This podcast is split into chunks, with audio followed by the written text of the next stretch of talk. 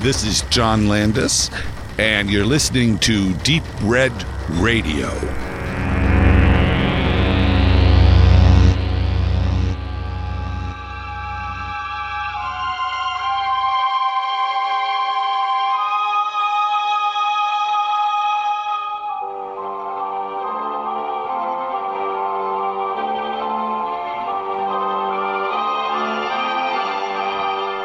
Um, yeah, we are here from um, Deep Red uh, Radio, and we are very happy to have you here at the Cine Deep Red Radio? Deep Red Radio, like Profondo Rosso, or Dario Argento.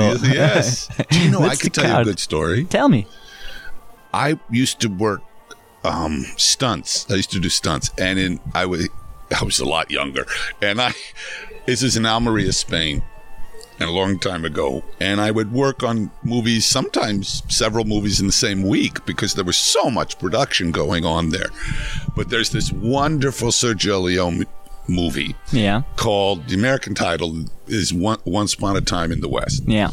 So I was one of the many stunt people on that movie. You see Oh. me get shot about eight times.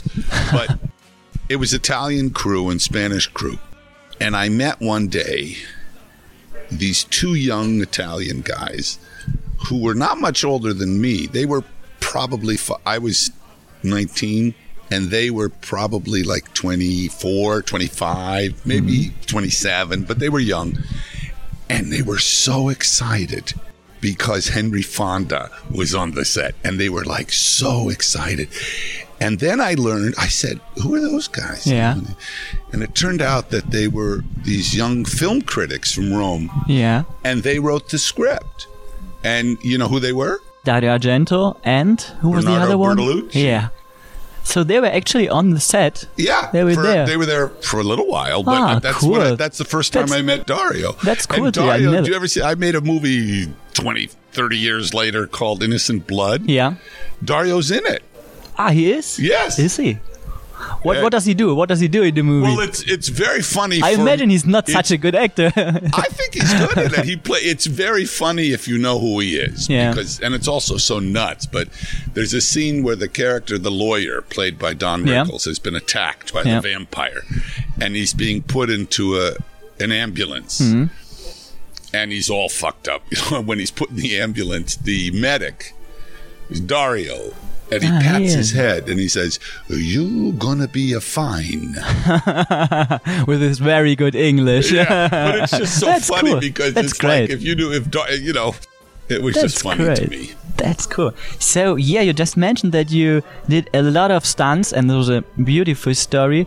Um, and actually, the same year, which when you did your first feature film, which was Schlock, you also were an actor in Battle for the Planet of the Apes. So was this a bit before, a bit year? afterwards? It is on IMDb. It is credited as the same year. Seventy one. I'm okay. In IMDb, it's credited for seventy-three. Well, but- you know what's yeah. interesting? I made Schlock in 1971 Yeah. when I was 21, but I couldn't get a distributor because they all looked at it and said, "Go fuck yourself." You know, Mm-hmm. nobody would.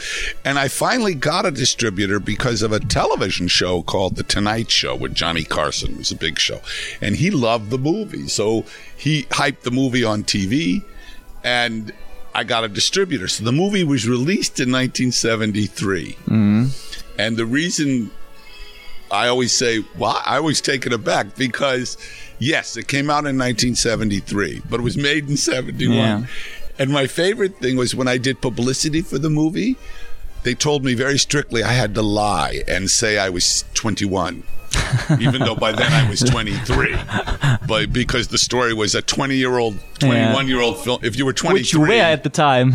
you know, but it's so dumb. Anyway, um, but I, yeah, Battle for the Planet of the Apes was, I think, 73, wasn't it? yeah, it was Yeah, yeah, 73. yeah. It was. Okay, It was. so it wasn't the same year. And then you were also in Death Race 2000, of course, uh, from Roger Corman. How did this happen? I I um, have the Roger Corman book with all the interviews uh, where you have written the foreword. Oh, yeah, and I, I love it. It's a really good book with beautiful images, movie posters. It's a really good book, and it's it's it's cheap. The price is not so high, so it's great. You can buy it. It doesn't cost like other books, like 80 90 dollars. It's really cool to affordable for everyone. It's a really cool book. This Um, just came out in England and in America. I don't know if it's ever been published in Germany, but no, it hasn't. I got it, came from out Amazon. in paperback. So Yeah. you can buy it's the same book, just doesn't have a stiff cover, and so it's it's pretty reasonable. Yeah, and that's that's cool, so that everyone can have it. So, um, what was your relation to Roger Corman? How did you did you well, know him, and why did you? If you read the, not I read it. the intro, that was my Yeah, relationship. yeah. I, you know, and I still know Roger. Um, and I worked on a bunch of his movies, but I, I never worked as a director. Mm-hmm. And the reason I'm in uh, Death Race 2000 is the director, Paul Bartel, was a dear friend of mine, and he said to me, "You know what? I I'll hire you as a stuntman." but maybe he, and what he did was he gave me a line. So have you ever seen Death Race? Mm-hmm. Of course, I have. well, I'm the guy. I'm one of the two mechanics Yeah. that push the car, Yeah. and I say You say something like, something go, like, yeah. "I wonder if he got points for that eye because. Stallone has a black yeah, eye." yeah. And so funny. when he goes, instead of going forward, he goes back and Yeah. kills us. The best. It's a great movie. I love it. And many years later, message. many many years later, I made a movie with Stallone. I directed a movie called Oscar. And I, when we met, I said hello, and I said we met before, and he said, "Yeah, where are you?" and I told him, "You killed me in Death Race 2000." And you didn't remember. He didn't remember that cocksucker. Ah, ah, Stallone. and then, of course, you're doing a lot of cameos in your movies. In my movies, Yeah, also, don't you? no. Yeah, there are some. I'm in Schlock, You are in, you are in, and there, there are and others. I'm in Into the Night. Yeah. In Into the Night, I have a big part. You're in American Werewolf, aren't you? No, I did a stunt. That's not Yeah, a but- cameo. That's not a cameo. Okay. If you say to people in the theater, Yeah. "Did you see John in Yeah, the movie?" okay. They would say, "Huh." Oh, okay. I'm Um, in. I'm in. Uh, in the Blues Brothers. I'm one of. The, I'm a cop. I I flip a car. okay, so let's just say it a few times. Um, but then, of course, you uh, worked for your uh, friend Sam Raimi in uh, two of his movies, in Yeah. Darkman and Spider-Man 2. And Sam's Um, been in a couple of my movies. Yeah, are you close? What was your relation? I'm a big fan of Sam Raimi. I met Sam um, a long time ago when he had just made uh, the first Evil Dead, and I just thought that was such an exciting and different movie. And then he made Evil Dead 2, which I thought was even better. And uh, I just think he's a very interesting and talented person. And um, in fact, in uh, I knew Joel and Ethan Coen before they were Joel and Ethan Coen. you know, now they're great artists. You know? But when uh, did you ever see Spies Like Us? I have, yeah. There's a scene in Spies Like Us where uh, William Prince and Bruce Davidson, who play the two like CIA guys, Yeah. the guy, they're driving in the desert. And they, in, I think it's Arizona. Mm-hmm. I don't remember it so well, but I've seen see, it. I, when I you- was a child on TV. Look at it again. It's not a. It's a silly Yeah. movie. It's an interesting movie because it's period now because it's all about the Cold War Yeah. and the, it's the Soviet Union and it, it's very the politics are fascinating Mm-hmm. because they're in Afghanistan and they're in Pakistan and in fact you know it's when the Mujahideen it were becomes more, more modern every day well, today. it's interesting because at that time the Russians were in Afghanistan and the Mujahideen were being armed by by us, Mm-hmm. and they're the people who turned into Al Qaeda. exactly. exactly. so anyway, um, the movie's silly, but there's a scene in it where those CIA guys pull up to an abandoned drive-in theater in the desert. Hmm? And these two very scruffy guys come out with machine guns and ask to see their who they are. yeah. And they're identified and they look at them and you know and then they open the gate, the car goes in. That's Sam Raimi and Joel Coen. Oh, that's great. That's And it's funny because it's Joel before he made any movies. Um, we won't talk so much about Blues Brothers because everyone is asking about Blues Brothers. Um, oh wait, no, I have one thing to say about tell it. me. You what can they're say whatever you want. showing tonight, this new. Have you seen this DVD that uh, the Ger- the new I've seen German it, one? yeah. Did you see all the stuff that The extra stuff? Yeah, but do you know about the 15 minutes? I don't know. Well, there there's about three or four years. I've forgotten, but recently, Yeah. We put back 15 minutes of footage Mm-hmm. that had been cut out, and I think it makes the movie much better. Okay. Um, but regardless, when the Blu-ray came out in Germany, you know, you guys dub everything. Yeah. So when the Blu-ray came out in Germany, they didn't want to spend any money anymore, so they just put out the old German version with these 15 minutes in English. Yeah. And these guys, this company that did all this thing, it's kind of amazing. They hired the original voice Yeah, they're actors doing this stuff. and they dubbed it. That's that's very hard to do often because you have to find them. The the people who dubbed the German version will be here today. Yeah, here tonight. Yeah, and we're a little, little bit older right now, but it's it's a very good thing. Whereas the version of the good, the bad, and the ugly in Germany, and it, it's a total mess because it's the same thing. They added half an hour of material, but they hired dif- Different different yeah. voices, and it's a total mess to watch these German versions. So yeah, that's a There's a famous story, true story. I for, I don't know the man's name, but in France, there was a French actor who always dubbed every John Wayne movie into French for you know 45 years. He always dubbed it, and then they made uh, the Shootist, you know, one this picture, and he demanded more money. And the French distributor said, "Fuck you, get out of here," and they hired someone else. And they opened the picture, and it failed. It was a disaster. Of course. And so they had to bring it back, hire the old guy, pay him what he wanted. He did it. Same movie, big hit. It's so important. Yeah, because they were just not used to, you know, that's that's how John Wayne sounds in That's French. more than, than himself. Actually, my favorite scene in Blues Brothers scenes are the ones with Carrie Fisher. I love her character. It's so ob- obscure. It's so absurd. Like she's appearing all the time, blowing everything up. What's this about? Well, you saw the movie. She's I pissed saw it. off. he stood her up. He left her waiting at the altar.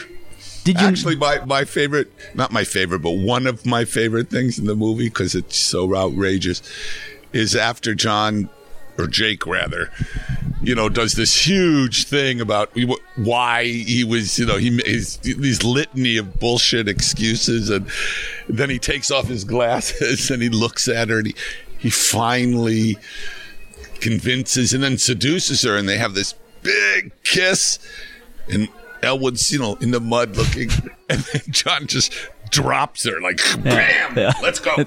And what I love is when Elwood just pauses briefly and goes, "Sorry," and. I love Elwood's considerate. These are the cool details. Um, passing on to American Werewolf in London. I think what's so great about this movie is at the same time it's so much fun, it's very violent, and it's very sad. Oh yes, it's a tragedy. It's really a tragedy. Um, where would you say it's it's more fun than it is violent? Where would you? My intention was to make a horror film, and it I don't consider it a comedy, um, mainly because the challenge in any fantasy, the challenge in any movie, but is to create suspension of disbelief, Yeah. to get involved in the story and the characters. And when you make a movie about werewolves or zombies or monsters, these things do not exist. So, for instance, The Exorcist, in my opinion, is one of the great horror films because I'm an atheist. And I'm what's called a secular Jew. I don't believe in the devil. I think that Satan is the greatest excuse ever because you do this, it's this. I didn't do it. The devil made me do it. you know, it's like that's easy. I- you know, it's like bullshit. And but the, my point is, I don't believe in Christ. I don't believe in God. I don't believe in the devil. When I saw The Exorcist, scared the shit out of me. I was really scared by the movie. So during the course of the movie, I bought into everything to the point that when Max von Sydow showed up, it was like, oh, good, you know. No. and what's so interesting is I saw The Exorcist. The- When did that come out in the seventies? 73 too, yeah. Whenever that came out, it was it's the last movie I stood in line. I stood in like I waited for like two hours in line to see that movie. La- Now I wouldn't wait two hours for the second coming, but then I waited in line, and I was with these two friends, Jim O'Rourke and George Folsey. Both of them were lapsed, lapsed Catholics, and both had been altar boys when they were little. So we see the movie, the three of us, in a packed theater. And scares the shit out of us. And then we have coffee and we're talking about it, talking about it. And I go home, go right to sleep, sleep like a baby. They had nightmares for weeks you know, and because they deep down they had been drilled into that stuff. In any case, my point is, my challenge in American Werewolf is how do I, how do you tell a story about something impossible, and worse, not worse, more difficult, how do I, if I'm telling this story about these two boys, David and Jack. Now, these are smart guys. They're educated guys. They're kind of hip guys and sophisticated guys. They're funny guys. How do I make it real? Yeah. And my thought was I make it real. They experience it like we would experience. I think it's the first time, and everyone credits Tarantino, who I love Tarantino, but it really is the first time the characters in the movie are aware of the mythology and they talk about the movies. Yeah. You know, and they talk about the rules and the wolf man and all this shit. The beginning, the scene in the in the pub is so great. It's so funny with the two guys. Say, look what this is on the wall, and it's so great. I love it. But it- what's what's interesting is that's why it's funny. I don't think it's a comedy. Yeah, I hope it's funny. No, it's it's it's not exactly. It's not a comedy, but you like you, you feel empathy for them. You, you you like the two persons, so you're laughing, you're thinking with them. But it's it's not a comedy. It it's something different. It, it develops. There's you're laughing about things, it but that's it's very funny. I hope, but it, it's not a comedy. Can you tell us about the werewolf race in the early 80s with your good friend Joe Dante? Well, I Uh, didn't know about that movie. It- uh, what happened was it wasn't a race at all. Yeah. I think The Howling came out first. I, I thought you won. Uh, No, no, I'm- it's not. I'm- I won. There's no winning. I think though my movie was more successful, but that Yeah. doesn't mean anything. The Howling has some very cool stuff in it, but it, it uh, that year there hadn't been a werewolf movie in Yeah. like a decade. In the year I finally got to make American Werewolf because I wrote it in 1969. Yes. And the year I finally make it, The Howling, The Wolfen, Werewolf High, um, what's the movie with Michael Fox? Teen Wolf. There were like five werewolves. Like what the fuck? I don't know. It was in the. It was the Gestalt. It was in the air. I don't know what was going on. But um, no. What happened with Joe's movie was that I gave the script of an American Werewolf in London to Rick Baker when I was 21 and he was 20 when we made Schlock and said, figure this out. And he figured it out probably by within two years. He called me and said, come look. And he showed me what he later called change-o heads, the stretching and all that stuff. And I said, great, you know, and I always tried to get that movie made, but no one would, no one would make it. Mm-hmm. And it was only because I had three in a row. I had Kentucky Fried, then Animal House the same year, and then, and then a year later, Blues Brothers, and they were all big hits. So I was able to, someone took a risk, you know, if was low budget and gave me, and I got the money and I made the movie. I call Rick right away and I say, Rick, I got the money. And he- goes, I'll never forget it. He goes, uh oh. I said, what? Uh oh. Why? Uh oh. He says, well, I, I'm kind of doing a werewolf movie. like, what? you told me he was doing this movie for Joe. I went, what? So what happened was he and I, I, I never forget. I said, "You haven't shown him the change-o heads, have you?" well, yeah. Like you motherfucker. I was like, "What?"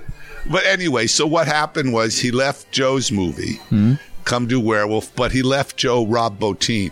Rob was Rick's assistant, and Rob is brilliant yes. and and the werewolves were very different, but Very they used different. the same stuff. You know, I was, but it wasn't a raise. I didn't, you know, I and I'm pretty sure the Howling came out first in America, anyway. Um, now that's I wish it was. Nah, Talking about monsters, you had werewolves. You had some kind of zombies in Thriller. You had Jack is a zombie. Jack is a zombie All in American guys, Werewolf, all of those course. guys in the in the thriller in, Yeah. in the theater, all yeah, the undead. of course, of course. Um, then we got. I wouldn't define him a monster, but we got we I got walk around with a mic in my face. we got we got a, an ape in, in Schlock. Um, would are there other monsters you would still like to portray, or you would have liked to portray, or Well, did you like? Did you like I had vampires in exactly Innocent innocent blood? You had vampires, so because that was in a your, comedy. In, in, in your book there are so many. Innocent Blood is a comedy. Oh, you would define it a comedy? Well, it's not really meant serious. I mean, Okay. it's kind of you know that was much more silly. but because in, in your book there's so many categories for Oh, yeah. monsters there's so many beautiful ones and i could think of so many more ideas to do with these monsters are there are there others who, who would interest you like you never did like let's say a cyborg monster because you also got um the the just Robot? robots exactly um Well, mesh, kind, machine kind of robot. murderous machines Yeah. are there ones you could think of who would be interesting to portray which maybe we haven't seen yet in the Gee, state that- we that- should have can seen you them think of a monster we haven't seen? You're a filmmaker. We are not. No, no, I'm serious. I I think they're all variations of ancient myths, and you know they've all been there's. These are just reinterpretations and retelling of classic legends and mythology over and over again, and different kinds of. Uh, but sure, I'm sure somebody will come up with something. I mean, they're all variations of. I mean, what's the difference in a dragon and a dinosaur? One is real, the other is fantasy. Exactly. You know, that's Yeah. the difference. Yeah. And uh, although I asked the question here, but how it's so interesting to me. How do we, how do ancient people or medieval people, how do they know about dra- dinosaurs? Because if you look at a lot of dragons, some of them are really kind of like, well, that's a dinosaur, Yeah. you know. I mean, how did they know? It's true. It's true, and they, Yeah, they it's think strange. that because you know humans and dinosaurs are pretty far apart. but if you look at, uh, I read it really. I saw, I read or I don't know where I got this, but it was not my idea. It was some was about Cyclops. Was that if you look at the skull of a mastodon, where the trunks came came into the skull in the same place, even though they look like that. They came in this out of. So a mastodon skull has a giant hole right there, and clearly they thought that was a cyclops. If you look at it, it looks like a giant cyclops. That's got to be in, for an eye. What else would that be for? And it's big, so they were giants. You know, and and and they did come across bones and stuff, but there's so many things I wonder about. And you know, the whole thing of ghost. What is a ghost exactly? And uh, and heaven and hell. Uh, you know all these wacky things. And and there's a wonderful book, uh, won the Pulitzer Prize, called uh, "Going Clear," and it's about Scientology. And there was another book, like five years ago, which I really recommend, called uh oh. It was by Krakauer. Fuck. I'll think of it. But it was the history of the Mormon church. And it was very interesting because both authors make a point about these completely wacky religions. And they say, what's the difference between this and Catholicism or Christianity? And then they, they say, well, 2,000 years. and I liked it because every religious all, all of them, whether it's Buddhism or Hindu or Muslim or Jewish or whatever, they all have these wacky creation myths, and I all have these. And there's a word that I think is fascinating, which is faith, because ultimately there's no right or wrong.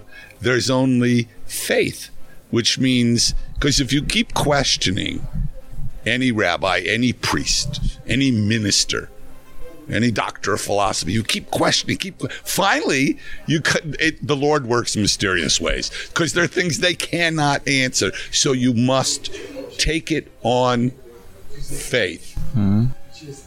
Well, not me. I don't take it on faith. You know, I don't believe it. Yeah. But people who believe it are willing Yeah. to suspend their disbelief, you know, to take it on faith that this person is the Messiah or this person is this or this is this. And it's interesting because what's the difference? You know, it's just, and that's the whole thing no about much belief. difference. Yeah, it's true. Um, would you say that looking at the monsters, are there is there a difference between American and European monster culture, the audience which is watching monster movies or where they are made because we are, you know, like Europe has these old ancient myths. They have come to America, but maybe the, the, the offspring is in is in Europe. We say If there's a difference. if you look at the classic, you know, monster movies, they're all European. Yeah. Frankenstein is British. Dracula's British again. Uh, the Wolfman is a man. Well, the Wolfman's German because the guy who wrote it was Kurt Siodmak, Yeah. who fled Hitler and went to Hollywood. And uh, but that's the only. One of the reasons I did it about a werewolf, I was trying to figure out what monster to, to do this. Yeah. And what, what fascinates me about the werewolf, historically, there are thousands and thousands of werewolves. Strangely, do you know where the most num- the, the largest number of people were killed, executed for being werewolves was in Normandy? oh, I mean, thousands were killed because you know it's like being burned for being a witch Yeah, or whatever. yeah, you know, yeah. it's whatever you make up. But um, then comes Wales. So that's why they're in Wales and werewolf. But every culture in the world, there's only two monsters that are universal, and that's the living dead or ghost. Hmm. You know, um, and the other is man into beast. Not always a wolf, usually a wolf, but sometimes it's something else. Even the Native American cultures, you know, even the man into eagle, man into um, man Yeah. into panther, man into pig, man into all kinds. That's the classic, yeah. Metamorphosizing into an animal or into something else.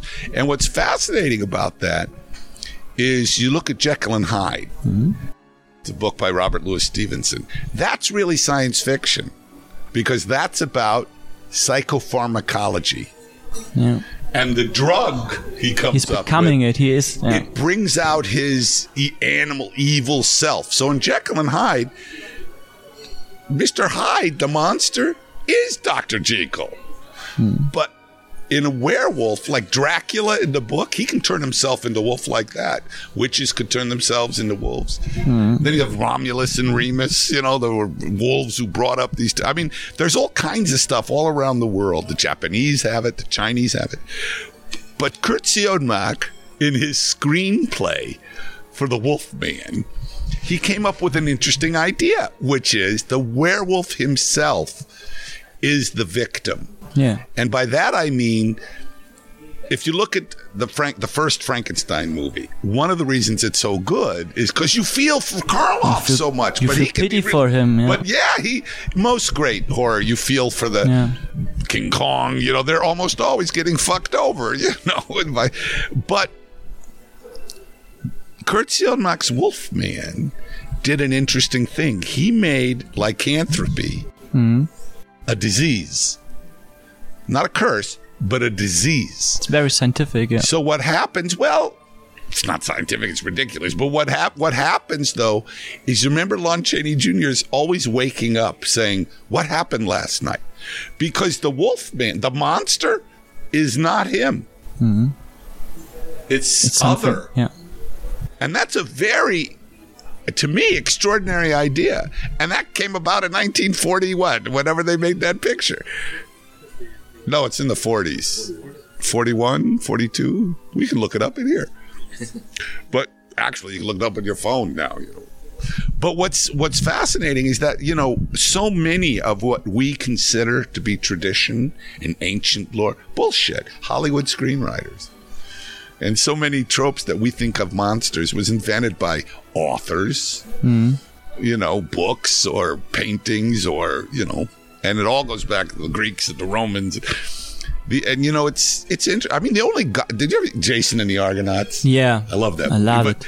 the only gods that make sense to me are the greco-roman gods because they behave exactly like Yeah. people they're horny they're jealous they're mean they're selfish they're you know they're sometimes nice sometimes shitty they you understand why they're doing what they're doing Yeah. whereas the lord working mysterious ways doesn't work for me you know and uh but sure produced a lot of good art Yeah. Um, you just mentioned Jason and the Argonauts, and we know everybody loves the Ray Harryhausen movies, and we know we know why. Um, what was your experience with the guys here from the Ray Harryhausen uh, Foundation? Um, I imagine you, Well, you know know them. I imagine I I, imagine Ray you know them. well. Um, uh, why Did do you, you know think? Ray Harryhausen is in Beverly Hills Cop 3? yeah, I know. He's the Okay. he's, he's is he the owner or something? He's at the bar. he's- yeah, he's but he's yeah. I, I know. He's also in Spies Like Us. ah, okay. And This, and that's he's in like what else is he in? He's in he's in Burke and Hare. He's in a bunch of mine. But I've known Ray. I when I was 12, 11 or twelve, I wrote a fan letter to Ray Harryhausen.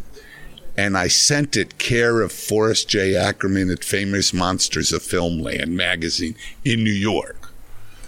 I didn't know Forry lived in L.A. You know, and Forry got the letter and sent it to Ray in London.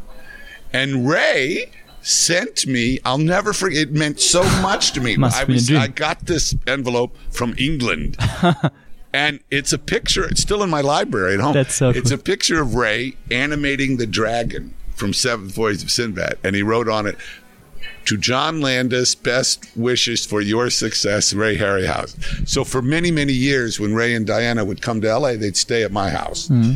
So on the back of the picture, it says to John Landis, best wishes, and then a date, you know, whatever it was 73, 74, 75, 78, 70. So it's written all over. That's but beautiful. yeah, he was a wonderful man, and and those movies are very important. And uh, we, I did a thing for Ray at his 90th birthday. We did a tribute at the BFI in London. Have you seen that film?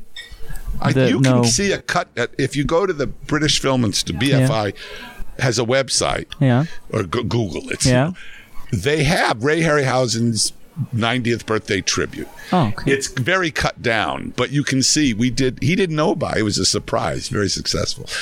But what, we organized it, and it was amazing. It was an amazing event because Jim Cameron, Steve Spielberg, George Lucas, Tim Burton, um, Ray Bradbury. I'm trying to think who else. Um,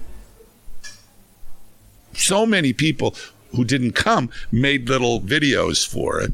And then people who came were uh, Peter Jackson and Rick Baker and Phil Tippett, Dennis Muren. I mean, so many people came. Everyone. And it was, and Terry Gilliam, and it was wonderful because everyone was so influenced. Everyone of my generation and older was so influenced by him. Now, it's not so much because Still, like, I was influenced so much uh, by his work. I love it. I'm almost 30.